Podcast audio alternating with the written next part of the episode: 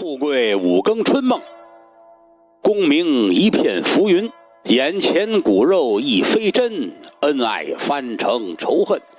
莫把金家套净，休将玉锁缠身。清心寡欲脱凡尘，快乐风光本分。故事发生在一九二一年，山东青岛。咱们这个主人公姓谢，叫谢有成。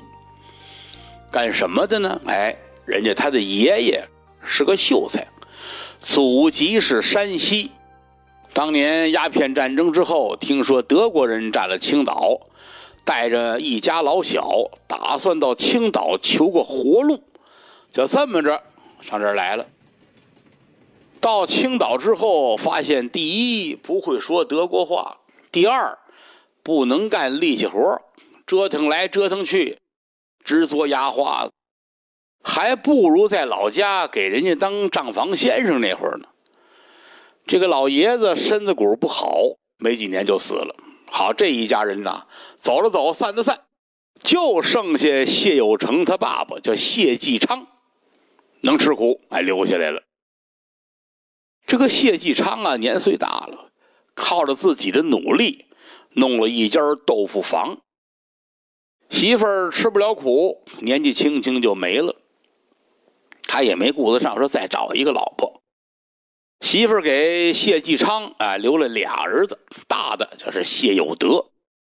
小时候跟着自己当账房的爷爷过惯了好日子，到青岛就发现爷爷教的这个什么都不灵啊，他爸爸就忙，成天在街上混，一来二去呢，哎，也就有点这个。小地痞，东北话叫街溜子啊，像这个德行。小儿子就是我们的主人公，叫谢有成。谢有成看他爸爸挺苦，打小就跟着谢继昌在豆腐房里边打下手帮忙。说到这儿，这个有朋友就问了啊，说这个谢继昌他爸爸是秀才，怎么给孙子起那么简单的名字呀？嗨。这要从中国的传统说起来，中国人自古是有传统的，啊，论字排辈嘛，字就是写字的字。古人论字是按照辈分来论。你比如说谢继昌他们家，祖上有人比较有文化，你做了大官了，或者是家族里边有声望的老人，加六字儿，咱比如说啊，云鹤九霄这几个字用完了，就得给下边的人排新的字儿。哎，后边续上了，哎，龙腾四海，就类似这样。谢家的字呢是万世既有泽，宣朝弘本光。谢继昌他爸爸是世字的，他看见这个姓谢的同宗，只要是世字的，就得叫个叔叔大爷；碰见万字的呢，得叫爷爷。到了谢继昌的儿子这辈是个有字的，这是排辈的规矩。再说这个谢继昌，天天的起早贪黑，就为了一家子生计。这一年四十来岁就没了，留下谢有成跟他哥哥谢有德。谢有德呀，好吃懒做；谢有成呢，随他爸爸，老实本分。谢有德趁着给老头办丧事的时候，哎，裹着自个儿媳妇，把家里值钱的都倒腾出去了。办完了丧事跟自个儿这弟弟一瞪眼，要分家，把东西一盘，谢有成心说不对呀，我跟爸爸在豆腐房这么些年，家里边不该就剩这点东西。那当然了，值钱的东西谢有德都倒腾走了，可不除了豆腐房就剩一堆破烂呗。谢有德呢还跟他盘账，哎，你看咱爸爸这丧事，我出钱多少？哎，我出力多少啊？花了多少钱？你一个子儿没蹦，咱俩亲兄弟，我也不找你着不了。这样吧，我是大哥，我要谦让。呃，爸爸吃饭的家伙事儿归你，你来继承家业。分来分去，家里边闹市口豆腐房的三间大瓦房都归了谢有德了。谢有成就分了背街啊，原来刚到青岛的时候，那两间小屋，外加一个石磨。干嘛把石磨给他呢？这个谢有德的媳妇出的主意，你也不会磨豆腐，我也干不了，干脆啊，咱呐把豆腐房的铺子租出去，每个月给家里添点进项，咱俩人呢也有嚼头。说出去呢，谢有成才是继承了老头家业的人，还能博个好名声。谢有德觉得有道理，所以就把这石磨给了谢有成了。他两口子高兴了，谢有成可难了，怎么呢？一个子儿没给啊，就给这么两间小屋，抱着个磨盘回去，心说这回去我跟大门怎么说这事儿？人家青岛，管这姑娘啊，哎，叫妹儿，一个女啊，一个这个曼。嗯，前几年不是网上有个小笑话就是吗？青岛小门不好爷啊，小门大门啊，没出嫁的姑娘。大门小门就是大姑娘小姑娘。谢有成说的这个大门呢，这个姓杨，叫杨香丹，家里人管她叫大门啊。谢有成老实，杨家就看上谢有成了，哎，俩人早早的定了亲，本打算过了端午就去提亲，两家人再准备准备，赶在年前给家里添人进口啊。谢继昌突然这么一走，这大门也不小了。杨家等不了谢有成三年孝，干脆让谢有成趁着热孝把姑娘娶过门。热孝指的就是老人刚过世没过一百天，棺材还没凉呢，这叫热孝。这个时候呢，办点喜事就比热孝之后办要好。看着儿孙都有人照顾，也让老人走得放心，是这意思。谢有成推着送豆腐这车，把磨弄回了家，坐在屋子里边看着两间小屋，这门也该修修了，屋顶子也该收敛收敛了。家徒四壁，怎么跟人家杨家人说呀？怎么跟未婚妻交代？愁是愁啊，人家杨家还等着他呢。也不能没个交代呀、这两天腾点功夫，把破屋子捯饬了一下，屋顶上破洞想法修好了，自个儿也收拾得干干净净的。到杨家，不管这事成不成，得跟人家有一个交代。到了杨家，谢有成老老实实的把自个儿家的情况呢跟杨家一说，杨家气得直哆嗦啊！你看当初。我们把别人家的亲事推了，就等你上门。你现在这个玩意儿不像话了呀！啊，老太太挺生气。杨老头呢，就说得了，你我单独跟谢有成说吧。谢有成跪在地上跟老头吐苦水：豆腐房家业给我了，可就是一个石磨。真要是姑娘嫁过来，家里什么都没有。老爷子，我不能骗你，也不想坑了她。这事儿呢，我好歹得给您一个交代，您说是不是？杨老头把谢有成扶起来，说：“起来吧，孩子。话是那么说啊，你带我看看去，我看看到底是什么样，我也瞧瞧到底姑娘能不能嫁过去，好不好？”你要这么一说，谢有成就说：“那成了，我听您的吧。”一老一少往回走，两家住的不远，哎，隔着一条街。谢有德占了豆腐房，谢有成分的小屋又偏。比平时呢还要多走两条街过去，走着走着，前面围着一帮人。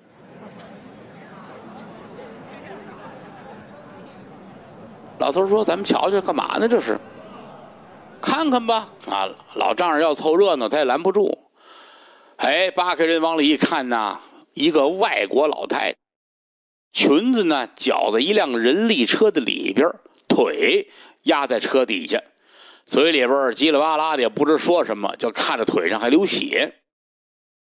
人群里边有一个老先生还念叨着：“你看看，你看看，我说什么来着？今天必有血光之灾，你还不信？给我十个大子儿，替你化解了多好。”嗯，他这个话还没说完呢。谢有成一看车压着人呢，赶紧过去把车给抬起来。这个人力车呀。呃，多沉呢，也就一百来斤儿，一两百斤儿。谢有成天天磨豆腐，他有劲儿啊。一看有人受伤，没顾得过来，就先把这轮子抬起来了。边上老太太围着几个中国丫鬟，赶紧过去啊，把老太太拖出来。老太太看了看谢有成，说了一句什么，她也听不懂。周围人一瞧，也没热闹了，就就散了吧。啊，这个外国老太太跟着这几个丫鬟叫车送老太太上医院。杨老头一瞧也没什么事儿，走吧。边上就留那刚才那老先生。谢有成把杨老头带回了家，说：“您瞧瞧吧，就这俩破屋，唯一值钱的就这磨盘了，还一辆小推车。”您说这姑娘还能嫁过来吗？老头这儿瞧瞧，那儿瞧瞧，个大屋，一床土炕，破破烂烂八仙桌，小屋里边就是灶，外加磨盘，还那小车。杨老头点点头，行，我这闺女啊，可以嫁过来。啊！谢有成一听就愣了，不，您这话是真的吗？啊？这是真的吗？老头也明白了，是真的。哎呀，岳父，我这可比不得之前的豆腐房。老头摆摆手，哎，那不要紧的。你看你这两间小屋啊，虽说这样，可这一瞧就是收拾过的。虽然东西不多，但是整整齐齐、干干净净，说明你勤快，也说明我没看错人。而且你看，你这吃饭的家伙都在。只要人不偷懒，总能吃上一碗热饭。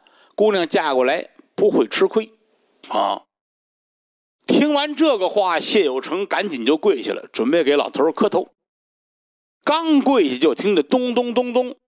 谢有成一瞧，好家伙，门板差点掉下来啊！这一瞧，门口这站着一外国人，都觉得很意外。这外国人还带理管事的，赶紧说：“哎，别害怕，来的这位呢是维鲁斯先生，德国瑞恩公司的老板。”杨老头瞧了谢有成一眼，心说：“你还有这德国人的朋友吗？”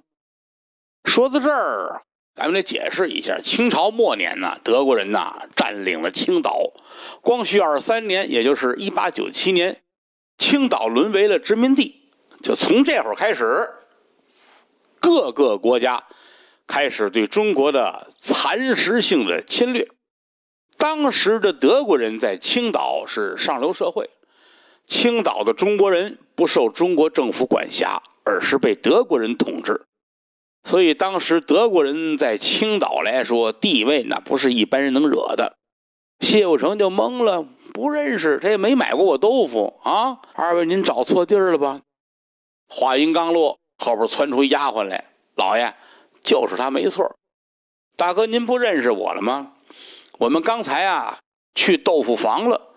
您嫂子一听说德国人上门了，就说分家了。您的事儿跟他没有关系啊。是我们是分家了，你们找我什么事儿呢？嗯，谢有成心里嘀咕：德国人那哪惹得了啊？心说我什么时候我得罪的这个洋菩萨呢？啊？怎么打上门来呢？丫鬟赶紧解释：“您忘了呀？就是在中山街，你抬车救了我们那外国老太太。这维鲁斯先生啊，是他的儿子，特意呀来谢谢您的。”哦，呵，挺高兴啊！这管事的呢，这这会说德国话，把这事儿一说。呃，维鲁斯呢说。真是不好意思，您看，您看救了我的母亲啊！我上来谢谢您来。这样吧，我呀赔您一个屋子，您看怎么样？谢有成一听，这哪跟哪儿啊？啊，说我这个破屋子，这咱们也没有交情，是不是？还没等说话呢，杨老头啊，好，好，好，好，说先生说的有道理啊，先生说有道理。那个什么意思呢？维鲁斯说了，没有别的，为了表示。感谢，准备把自己名下的一个瓦房转给谢有成。谢有成还要客气呢。老头说：“那你干嘛不要？让我闺女睡这破屋子吗？有房是好的。”谢有成一听也对啊，也就挺不好意思的，接受了人家的好意。转过天来，谢有成得了人家维鲁斯先生送的大屋，把这媳妇呢就娶进门了。两口子结婚之后，他这天天的是磨豆腐，然后推着车出去给人家酒楼啊、饭庄啊送货，很勤奋。但是啊，这个生意是一天不如一天。怎么呢？因为这一年正好是五四运动，要振兴中华，呼声最高的就是喊着要收复青岛。本来这个豆腐就是卖给中国人，外国人也差着不太爱吃。青岛这些个念书的青年，听说全国各地的青年都闹起来了，也跟着闹，多少饭店都闹得开不了张，眼看着两口子就快揭不开锅了。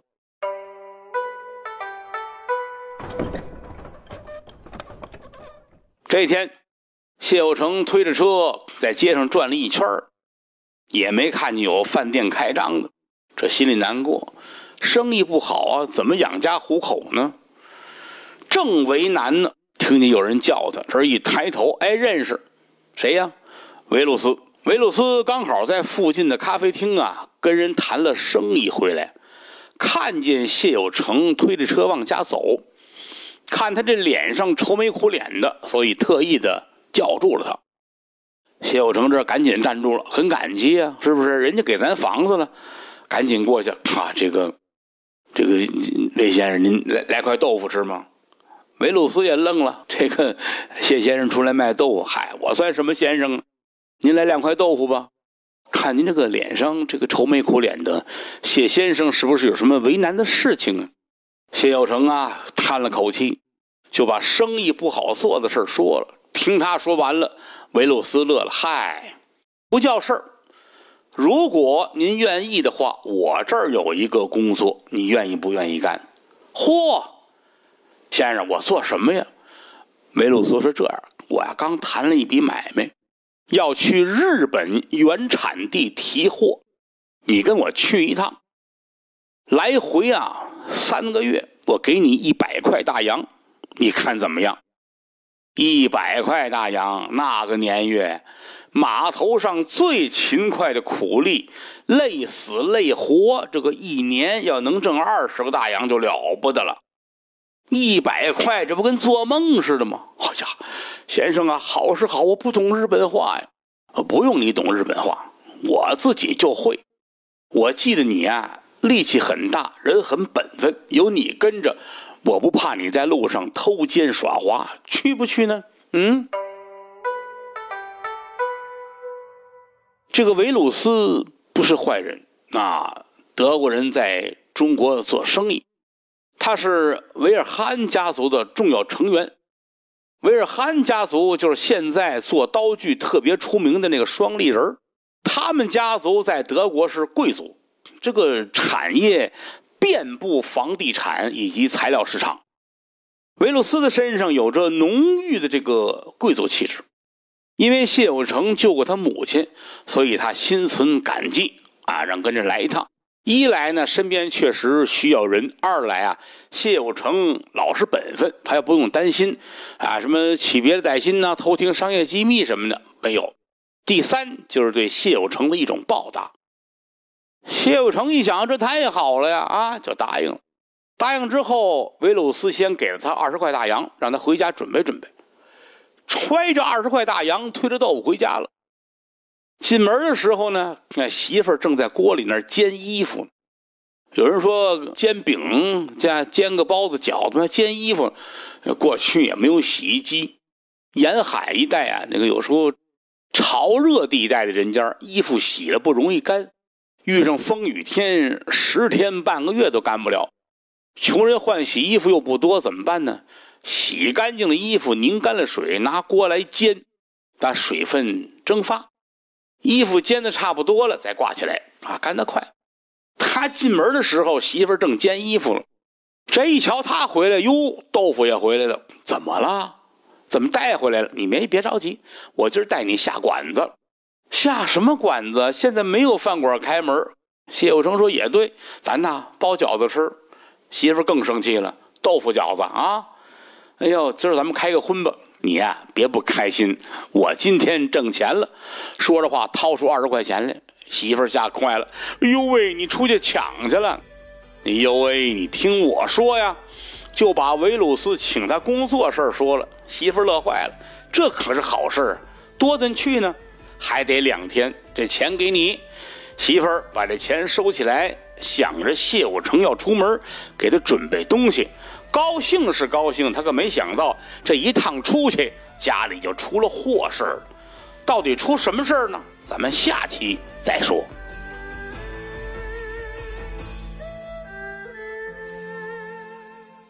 民国的时候，在被德国人占领的青岛发生了一件事儿。有个卖豆腐的人叫谢有成，哎，父亲去世，他哥哥谢有德跟他分家。哥哥呢，占了家里的产业，给这弟弟呢两间破房子，算是打发了。赶巧谢有成呢，就认识德国人维鲁斯，在维鲁斯的帮助下，住上好房子，娶了媳妇儿。又赶上当时生意不好，维鲁斯念他的恩情，请他做帮手，一块儿去日本。这就是上一回咱们说到这儿了。这就归置东西吧。媳妇儿呢也是聪明人，我说当家的，我跟你商量点事儿。你这马上要上日本跟人做生意去，一走三个月，我一个人在家也不方便。你呀，上我娘家去，把我爹妈请来跟我做个伴儿，你看好不好？这个媳妇儿为什么这么说呢？因为过去啊，就是但凡家里边还过得去的。就没有这个让女人出去抛头露面，哪怕是给人家浆洗啊、缝补啊，也是把东西啊拿到这个家里来干活。那除非是给别人做工，一定要出门，很少有女人上外边打工。出门也是上岁数的了，那才能出去了。你不然的话，那个玩意儿唾沫星子压死人呐。虽然说是德国人占了青岛，但是民俗风情就是如此。谢有成一听这个对啊，他也琢磨着这一出门，媳妇在家怎么办呢？哎，这主意太棒了，赶紧上杨家啊，就是到老丈人那儿去，跟杨老头那么一说。老太太就这一个闺女，那能不答应吗？这就收拾东西，老两口子跟着谢有成就回了家。这说着归置完了呢，就到了出门这个日子了。媳妇儿给他准备东西啊，菊花、薄荷、荷叶茶、生普洱、大黄。说这是干嘛？准备这个呀？啊！媳妇儿瞪他一眼，怕你上火，行了吧？这收拾完了，跟这个维鲁斯先生聚齐儿，到码头上船，直奔日本。他到日本那边，那是另外一个事儿。这边呢？谢有成走了，媳妇儿跟爹妈在家呢，就住下来了。这个杨老头啊，在牙行做事，咱们现在说就是搞中介。有人来找买家，他们呢帮忙问谁有什么，谁要什么，聚众调和，帮忙谈生意。买卖做成了呢，给牙行交钱啊，这么个生意。老头出去了。啊，就剩下这媳妇儿呢，跟这个妈妈俩人在家绣花聊天。要入秋了，媳妇儿打算给有成啊做件袄子，等到冬天就正好能穿上。他想不起来谢有成的尺寸，就翻个箱子，把谢有成的旧衣服翻出来了，比着旧衣服做。娘俩在屋里正忙着呢，有人敲门。啊，谁来了？看看吧。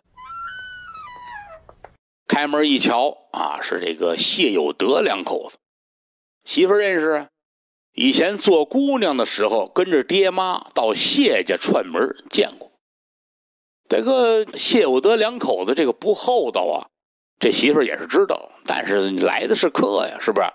而且这是自己丈夫的哥哥，也不能轰出去，是不是啊？站在这儿，哟呵，这什么好日子？大哥大嫂来了啊！这话其实是挤兑人，因为这个谢有德两口子跟谢有成分了家之后就没来往过，连谢有成结婚都没露过面，冷不丁的上门就觉得可能是没好事。话说到这份上了呢，这谢有德也是没皮没脸往里边瞧啊啊，弟妹，有成在家吗？不在。您找他有事吗？这旁边这个谢有德的媳妇说话了，他这媳妇姓阙。这一说姓阙，好听相声就起哄了。知道阙门得势那阙，您别瞎说啊，他这是宫阙的阙，不知天上宫阙，今夕是何年？那个阙，但是用的姓氏上面这个字啊，念阙啊，叫阙凤霞。阙凤霞一看兄弟媳妇甩脸子，呀，好好弟妹呀，你好大的脾气！你男人分家的时候藏了老爷子的家底儿，住上了大屋子，哥哥嫂子上门怎么连门都不让进呢？薛凤霞这意思就是啊，哎，我在你门口嚷嚷，我让你没脸了，嘿，你是不是得让我进去了？这条街你说热闹不热闹，说冷清也不冷清。您想啊。德国人买的房子，他再次能次到哪儿去？附近还有一些个什么小酒铺啊、小酒馆什么的，边上就有那个好事的，听见这边有动静了啊，勾着耳朵听，眼睛往这儿瞟，整条街莫名其妙的显得就那么是非。但是有成这媳妇呢，她不像有成那么好欺负。看见嫂子胡说八道，他更不待见他了。嗯，您还好意思提这茬呢？分家的时候给我们两间破房，门板都是碎的，把那墨给了我们了啊！就满处说继承老爷子家业占便宜了。我们这个屋啊是有成啊救了人家德国人老太太，人家给了谢礼。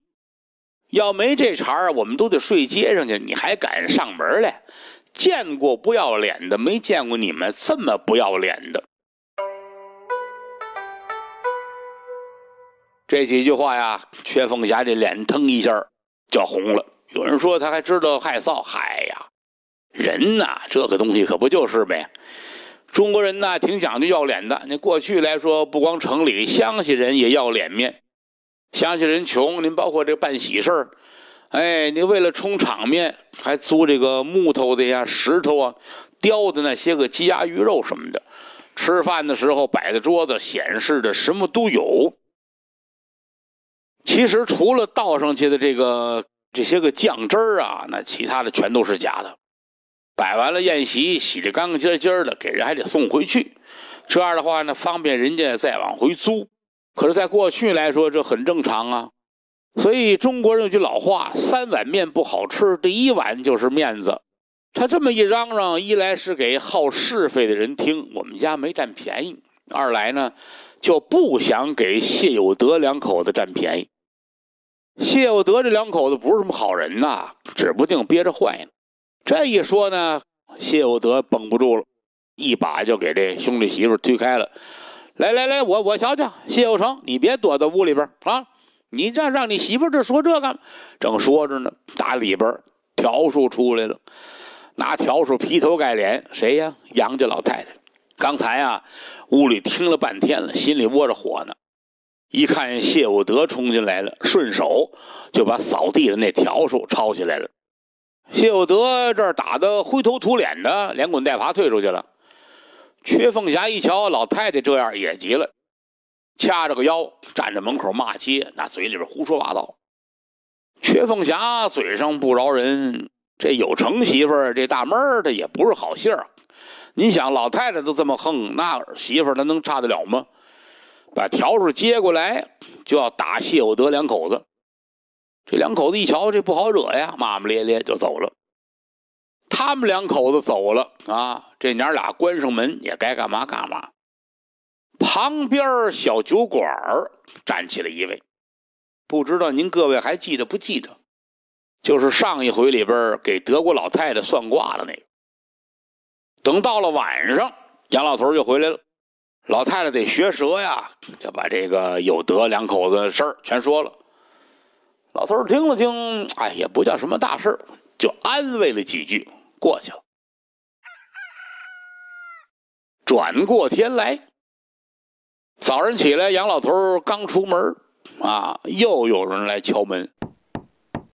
这回呢，有成媳妇算是长记性了，攥着笤帚来到门后边问：“谁呀？”就听见这个门口啊，咚的一声，像是什么东西扔在门口了。他这门上有个小窟窿，就往外看。现在咱的门上有猫眼儿，那会儿来说是门上开个洞。大户人家呢，门旁边那个墙上开小窗户，得瞧瞧外边是谁。晚上万一强盗呢，是不是？这个小洞呢不太大，离着门栓呢有点距离。你过去来说，门上门栓不像现在电视上演的那样，随便拿个东西就能给扒拉开。那个门栓拉上门锁好之后，门栓的中间跟门板儿有一个互通的孔，要插一钉子。就算有人扒了这个门栓，也不会动。大户人家门的两边有一个洞，晚上的时候横上去一块很厚的大木头，底下呢再加一条顶门杠，一般的小偷进不去，强盗也不容易打得开。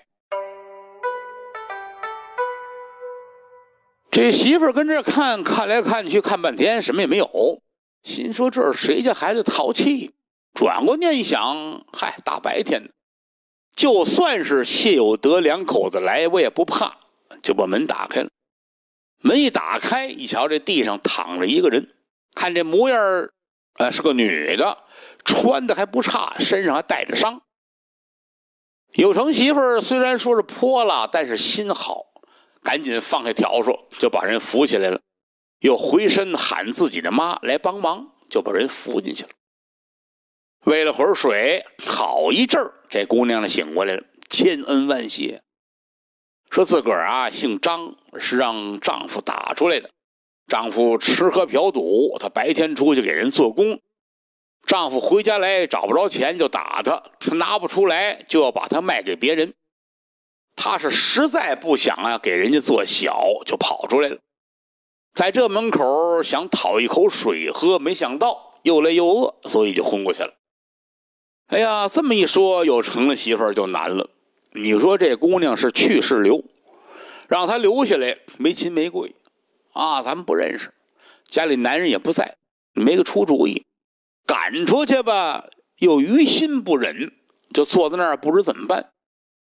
一瞧这样呢，这张姑娘也是知情识趣的，起个身就说说呀，给娘家哥哥捎个信儿，哎，过几天来接来，我跟您这儿啊待两天就行。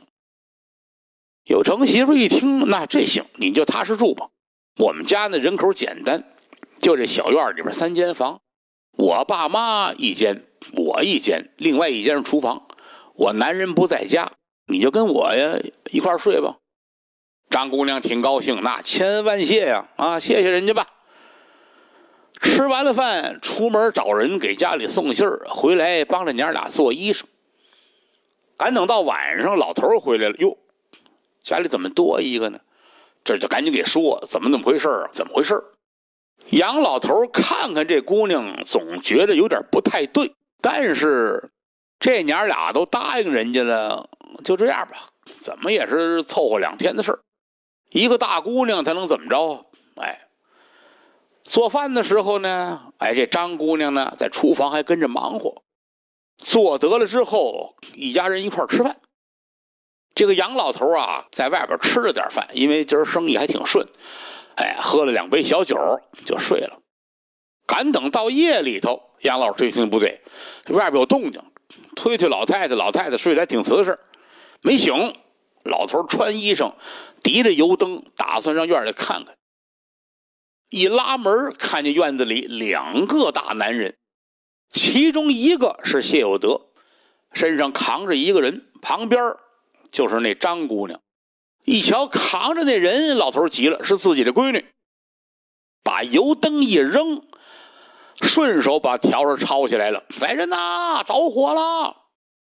有人说不是进贼了吗？怎么喊着火？老头聪明，你看人呐，他有的时候还是贪生怕死的居多。你说家里闹贼，别人未必敢过来帮忙，你说着火，人都要命啊！一家挨一家，真着起来怎么办呢？是不是？哎，所以说呢，哎，喊着火。他这一喊，一边喊一边打，一边拉着闺女不撒手。边上这个张姑娘那儿还有一男的，一看这个，赶紧过来帮忙，几个人就撕不起来了。仨人正撕巴着呢，隔壁的外边就听见了，说喊救火。一瞧这院里亮着，就来了。谢有德这边仨人一看来人了，就赶紧把有成媳妇丢下，撒腿就跑。杨老头拉着谢有德不撒手，谢有德呢也挣不开，回头啊就给了杨老头一下，正好让邻居来的人呢撞上，一看打人了，再一看呢不是谢有成，上来奔着谢有德，咣一水桶整砸脑袋上，谢有德咣当躺在那儿，当时就没气儿了。街坊说：“哎，杨大爷，您看这个，这不是我的事儿，啊，这剩下这就都溜了。”就剩下老头抱着闺女，这闺女怎么叫叫不醒。屋里老太太也不知怎么了，这么大动静没醒。一直到天亮，打发人去巡捕房，警察来了。杨老头把这事儿一说，警察说：“先把这尸体抬上吧，把谢有德的尸体抬上，就上他家去了。”没过多久，有成媳妇儿跟自己的妈都醒了。一瞧家里怎么这么乱呢？老头脸上带伤，再一问才知道，昨天晚上出了这么大的事儿。这个张姑娘在饭里下了药，跟谢有德打算把这大妹儿给弄走。得亏老头晚上啊在外头吃了饭，不然的话，今天自己这闺女不定在哪儿醒过来了。杨老太太气得直跺脚啊！闺女一边安慰着老太太，一边打算出门找个人呐，找个大夫来看看来。这一开门，这嫂子来了，缺凤霞披麻戴孝，后边抬着谢有德的尸体。姓杨的，我跟你拼了！你们昧着良心杀了我们当家的，当家的你怎么那么苦啊？摊上这么个弟弟呀！他这嚎丧。杨老太太在屋里边就出来了，姓缺的，你是欺负我闺女好说话呀？是不是？你们家憋着坏给我们下药，打算把我闺女弄出去。谢有德起的什么心，你会不知道吗？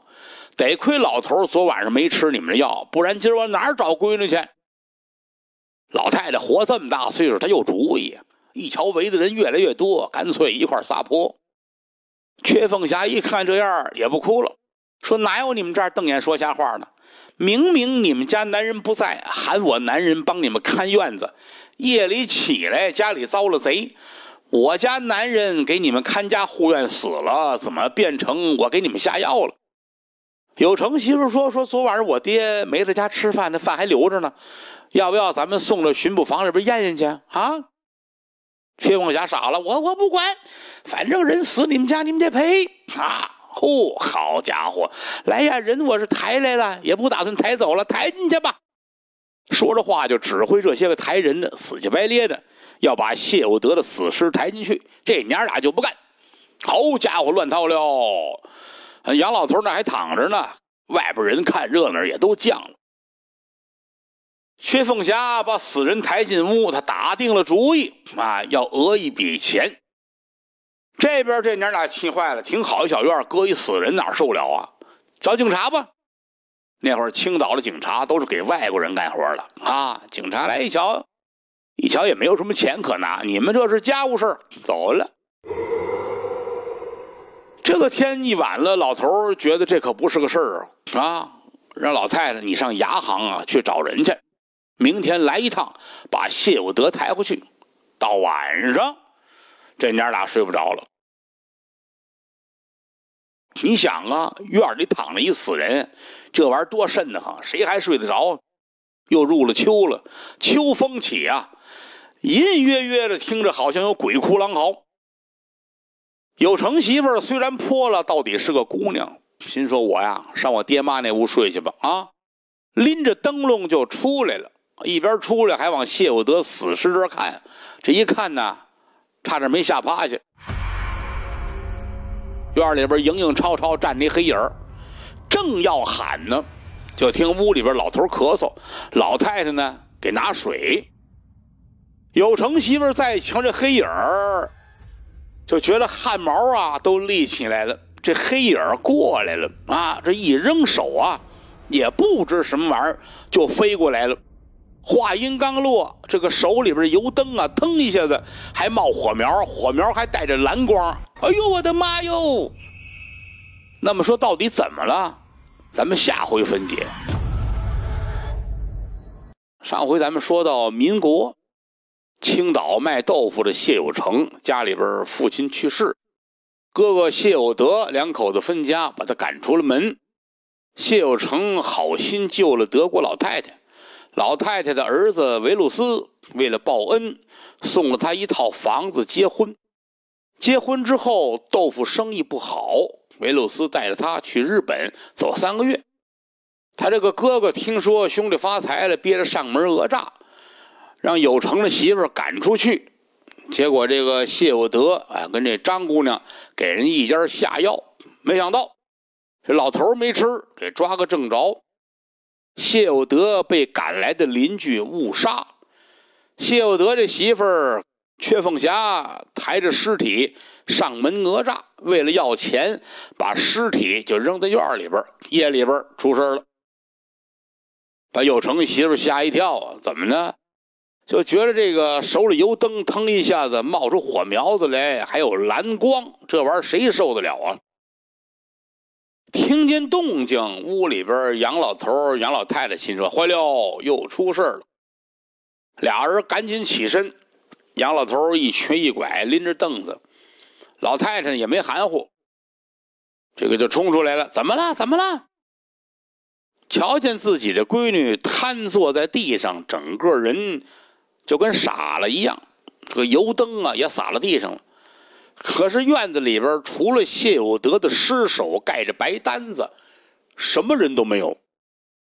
老两口过来问闺女，光哆嗦也不说话，拉也拉不起来。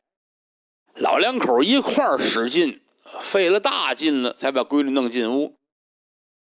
喂了点水，好半天。这闺女才缓过劲来，哎呦喂，我的天哪，有鬼呀！刚才我看见那儿动唤了，哎呦，一边说一边哭，老太太就埋怨：“你看看，当初我就说不能嫁他们家，啊，你们非得跟我犟。”一说这个呢，杨老头心说这不成，先劝劝吧，劝劝闺女，说天亮我上牙行找人来，把这死尸啊。给他抬回去，好不好啊？闺女说：“我睡不着觉啊，多瘆得慌啊！这那怎么办呢？”老太太说：“那我也不睡了，我陪着闺女吧。”啊！老头说：“那样的话，咱都都别睡了吧。”仨人一人搬一凳子，坐在窗户口这儿，瞪着院子里这死人，谁也不睡觉。入了秋了，外边还刮着风，呼呼的。闺女看着看着，问他妈：“妈，您听见了吗？”“没有啊。”“爸，你听见了吗？”“我也没听见呢。”“你是不是撒癔症了，闺女？”“哎呦喂，爹，您没听见鬼叫吗？”“孩子，这两天有大风，风声，你可能是困了，睡去吧。”啊，正说着呢，一阵风吹进院子，带着一声响亮的鬼叫。谢有德身上这白单儿就掀起来了，这仨人你看我，我看你，拿眼神相互试探，那意思就是你听见了吗？嗯，仨人这眼珠子瞪圆了啊，坐着就剩哆嗦了，对着窗户排排坐。这个中间啊，好几次听见鬼叫，但是谁也不敢说出来。大眼儿瞪小眼儿，坐到大天亮。天光大亮，这一家子起身出了房门，背靠着墙，沿着这个院子的墙角往门口那儿挪。杨老太太走在头里边，她害怕呀，要有什么呢？她那意思拉开门就窜出去了。老头肯定是走到最后啊，这个是男人下意识的行为。家里闺女的丈夫不在。就他一个男人，真要有点什么不干净的东西，或者这个谢有德要诈尸什么呢？他还能盯着，让这娘俩先跑。哎，这是背靠着墙往那儿挪呀。干嘛背靠墙啊？哎呀，这院里边躺着个死人，昨晚上又听了一宿鬼叫。他这背后是墙，那鬼总不至于把人拉到墙里边去呗。仨人往出挪，有成媳妇害怕呀，忍不住了，就看了谢有德这边一眼。啊，人呢越害怕越想看，这一看吓坏了，他动了，就这一叫啊，杨老太太，好家伙，真是绷不住了，冲到门口就把这个门这门栓呐啊就拉开了，噌一下子就往外冲。老太太一跑，闺女也跑，呼啦超，哎，娘俩出去了。老头呢猛了一下，就这么一猛。老头扭头一瞧啊，就觉得浑身这个血都冲上去了。谢有德是让人拿木板抬来的，现在就看见谢有德这个脚啊，一点儿一点儿的往这木板外边挪。老头的脑袋嗡一下子，腿就软了，一步都挪不动，裤子差点湿了。前边那娘俩跑出去了啊，闺女刚开始还跟着老太太跑。跑着跑着，一回头短一个，哎呦妈！等会儿，我爸呢？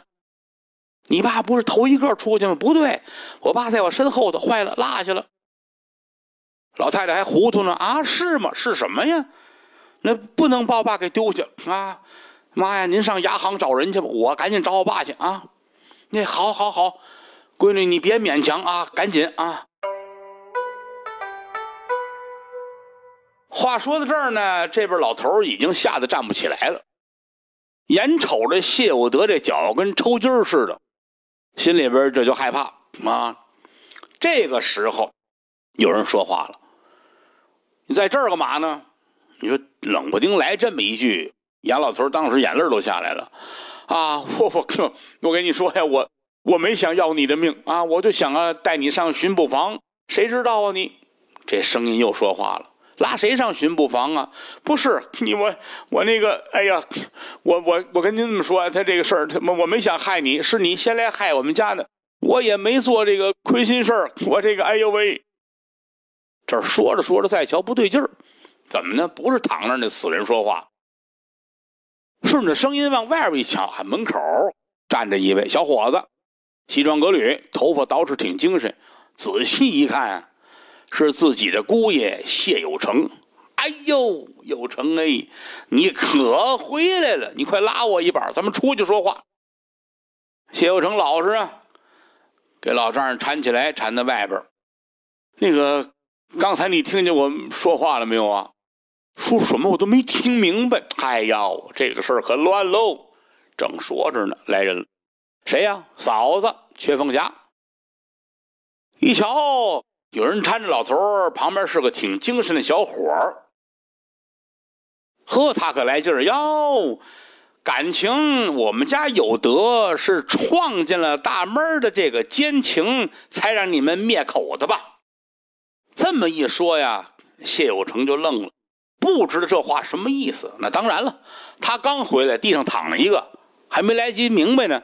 啊，老丈人大清早的跟那蹲着。再来这么一句，他更听不过来了。他是没明白，有人明白了，谁呢？自己那媳妇儿大妹儿。大妹儿回过头来找他爸爸，正撞上阙凤霞说这句话，那可要不急的。阙凤霞，你敢毁我的清白，我跟你拼了！说完呢，上来就拉着阙凤霞，两人就撕不起来了。说这个有成媳妇儿这大妹儿为什么这么大的火气？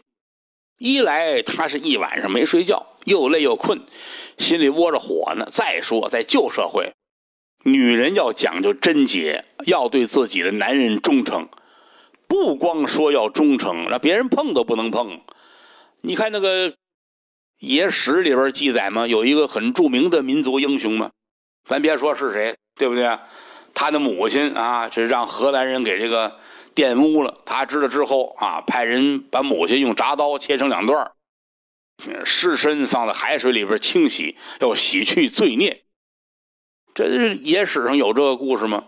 那年月对于女人的贞洁就这么苛刻，所以有成媳妇听见阙凤霞当街口那么说，哪能不急嘛？是不是？俩人就撕不起来了。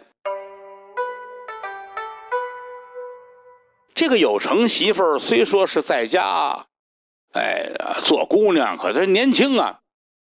这个个子又高，手又长，一把就抓住了阙凤霞的头发。这嫂子也不是省油灯啊，都上手了，那还能客气吗？对不对？俩人在地上滚起来了。谢有成一看，好家伙，劝也劝不成，一把就把自个儿媳妇抱起来了。这媳妇儿正打得起劲儿呢，哎，突然间发现有个穿西装的男的，哎，抱自己，真急了，哎，这不正添乱吗？给我毁清白吗？啊，连打带踹，一口啊咬在了有成的手腕上。有成赶紧，还还是我是我是我。再一看，哎呦，自己的丈夫，嚯！哇，就哭出来了啊！你个没良心的，怎么穿成这样？你不是说出去两三个月吗？你这一走半年呢，家里出多大事儿，你不知道吗？嗯。薛凤霞也认出来了，坏了，谢有成回来了，赶紧溜。他一走，谢有成一瞧，咱们回屋说去吧，打算进门。老头就拦着他，不不不，这不能不能不能进，你咱咱这这儿说这儿说。斜对过有一小茶楼。咱们啊，这儿说来吧，就到茶楼了，往这一坐，把这事儿从头到尾一说，说完了，谢有成傻了，这叫什么事儿啊？亲哥哥下药，要把自己兄弟媳妇儿弄走，这一看就是这段时间把老爷子的家业拿出去，让他已经败坏了。想上我这儿来要钱来，没想到让我们这儿给掀了老底儿，恼羞成怒干出来的事儿。哎呀，但这个事儿，他死了还能回来闹，对不对？这就算是这不是鬼上身，可这个事儿他也敲气。他到底是怎么回事儿？怎么把人能吓一跳就跑了呢？正想着呢，就听见小茶楼那个茶博士啊上楼。过去茶馆里边有伙计，也有茶博士。茶博士是干嘛的呢？其实就是一种高级的伙计，专门招待一些个高级的客人。泡茶什么温度，用什么水，什么叶子，怎么泡？哎，他比较呃高端一些。这种茶博士呢，他不负责那个大厅里的客人。这个过去茶楼主要是雅间里边都有这么一位茶博士，除了泡茶，有些个小事呢，也可以拜托他去帮忙。所以，那这种这个高级一点的茶楼的伙计叫茶博士啊。这位也是啊，知道这个杨老太太叫人去了。谢有成呢，让他上家门口等着，等老太太带人回来。待会儿，查博士把杨老太太也领进来来了。啊，老太太一进门一瞧，有成没认出来，这位是谢有成，赶紧见礼，妈。老太太瞧，这不哪有这么个儿子呀？嗯。老头赶紧就说：“这不有成吗？有成能能这么顺溜吗？”闺女赶紧劝：“您瞧瞧，是有成。哎呦呵，你看看啊，人是医生，马是鞍，西湖景，配洋片。哎呦，你这是回来了，回来了。”有成说：“行了，咱们人都在这儿了，咱们一块儿回家看看吧，好不好？哪怕真有什么，咱们人多也不怕。去吧。”那三口人呢，脑袋摇得跟拨浪鼓似的。有成一看，实在劝不动，得了，我先去吧。到了家了，啊，这儿有一帮人跟这儿等着抬死尸呢。这些人也不知道怎么回事，反正有人出钱啊，抬个死人呗。有有什么大不了的，挣个零花呗。那时候人穷啊，呃，人穷就顾不了什么晦气不晦气了。谢有成呢，拉过白单子来，把哥哥的死尸盖好。起身在院子里转了一圈，把钱给了，让这些人把谢有德给送回去。送走了谢有德，这又回到茶楼。这一家三口在茶桌这儿都睡着了，一宿没睡觉吗？啊，赶紧又叫醒，让这仨人回家，自己呢又出门。这三口一觉就睡到晚上，天都黑了，这大门才醒过来。醒过来，哎，这什么时候回的家呀？啊，有成哪儿去了呢？听说闹鬼吗？把我们丢回来，他自己跑了，不应该呀。可能是上爹妈那屋里边。想着就起身点灯，准备往爹妈那屋去。刚一出门，又愣住了。就那院里边啊，还又站着个黑影儿。一看这个出来人了，这黑影噌的一下子飞起来一人多高，又冲着有成媳妇一挥手，油灯又冒出来大蓝火苗子。那还不害怕吗？有成，救命啊！边喊一边往这爹妈屋里边跑。刚要进屋，门开了。啊，谢有成带着几警察，抄着家伙从屋里边就冲出来了。谢有成冲上去，冲着黑影就一下子，啪一声，黑影摔倒了，掉那直喊：“哎呦呦呦呦！”屋里边一听不对呀。鬼怎么说人话呢？支着油灯就出来了。警察已经把这黑影啊捆起来了。这是一个穿着黑色大袍、黑布蒙脸的人。谢有成上去就把脸上这黑布给他拉开了，看了看，不认识。警察说：“把人弄走吧。”当然，临走的时候，谢有成也没少给警察塞过钱。第二天，警察呢上门来了。那个人呢招了，那说这人是谁呀？嗨，这是一个骗子手。那会儿谢有成救了德国老太太，坏了他的生意。谢有德在外边欠了赌债呢，哎，跟他呢又认识，俩人憋好了，打算把有成媳妇绑了，吓唬杨老头两口子。没想到偷鸡不成蚀把米。把谢有德给折在这儿了。阙凤霞想借这机会讹诈这个有成媳妇儿。他本来打算到有成家里边啊，哎，装一个能学鬼叫的哨。那个东西只要是稍微大一点的风，就能发出来很奇怪的那鬼叫的声音。没想到啊，让有成媳妇儿给发现了。为了脱身呢，他用的那东西就是骨磷呐。死人骨头上刮来的磷粉，它只要接着一点光线，就能发出来蓝色的光，里边还有一些白磷，就杂技团用的那个啊烟雾弹。这个从地上说蹭一下就没影了那，那是有一个竹子做的高跷，借着巧劲儿能站起来，能翻墙跑。他本来想装鬼吓唬几天，没想到谢有成回来了，而且还识破了他装鬼。这个媳妇儿就问有成：“你怎么知道有人装鬼呢？”嗯，谢有成说：“我发现呢，我哥哥那脚啊，哎，是被耗子、老鼠啃过啊。这个 怎么发现有人装鬼那？是因为院子里边发现了有脚印儿，还有这个竹子筒啊，那个印儿就认定了有人装鬼。天下哪有鬼啊？是不是？”所以我是准备把这人抓出来。至于警察呢，只要花了钱，就肯定在这儿。媳妇儿想了想，这个玩意儿怎么出去的那个谢有成跟回来这个谢有成俩人不一样？走的时候自己那个丈夫傻乎乎的，这个回来怎么那么聪明了？走之前老实巴交。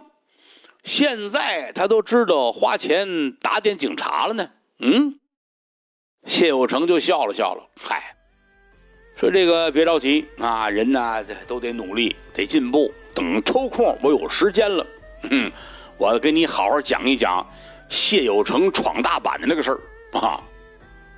那么这个世上哪有那么多的鬼跑出来吓人呢？真要有那么多的鬼天天这么吓人呢？那世界还不乱套了，这世上的鬼没有比人的自私贪心更坏的。